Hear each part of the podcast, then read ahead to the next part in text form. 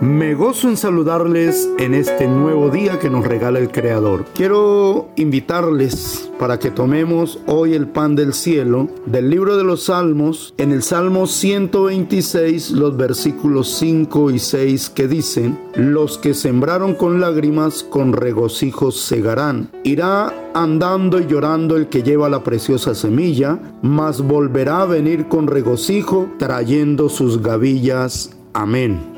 Esto hace referencia cuando se siembra el trigo, cuando habla de las gavillas, habla de los manojos de trigo que se recogen cuando es tiempo de la cosecha. Pero en sí lo que nos dice la palabra del Señor es que no todo es dolor y sufrimiento en la vida cristiana. No siempre la vida cristiana estará llena de aflicciones, de dolor y de incertidumbres o cosas que causan dolor, sino más bien que vienen tiempos de refrigerio, vienen tiempos de gozo, de alegría, de bendición, porque así como vienen aflicciones, la mayor parte del tiempo como cristianos estamos gozándonos en el Señor, disfrutando de las bendiciones de nuestro Dios. Cuando servimos a Dios, la recompensa no se hace esperar. Como dice el salmista, los que sembraron con lágrimas, con regocijo, segarán. Es decir,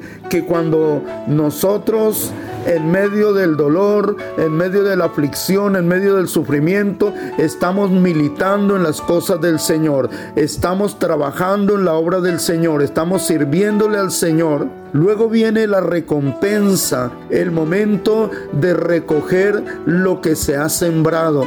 Esas lágrimas, esa tristeza, esa aflicción se va a convertir en gozo, en alegría, en risa, en bendición, porque ese es nuestro Dios. Él trae muchas alegrías y muchas bendiciones a nuestra vida. Por tanto, cuando estemos en momentos difíciles, regocijémonos en ello y esperemos, porque como dice también el dicho popular, después de la tempestad viene la calma y la calma que trae el Señor viene acompañada de muchas bendiciones, viene acompañada de cosas que nos llenan de regocijo, de alegría y de gozo y entonces podremos decir, grande es el Señor, grande es su misericordia, grande es su amor. Entonces podremos decir, gracias Señor, porque aún cuando estaba en aflicción tú me estabas sustentando y ahora puedo gozar y disfrutar de todas estas ricas y abundantes bendiciones.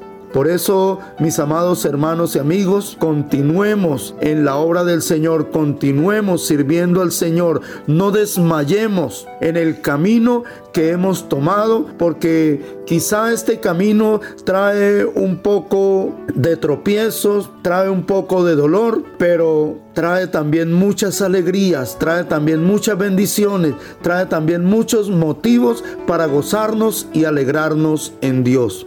Mis amados, que el Señor nos continúe bendiciendo rica, grande y poderosamente. Amén.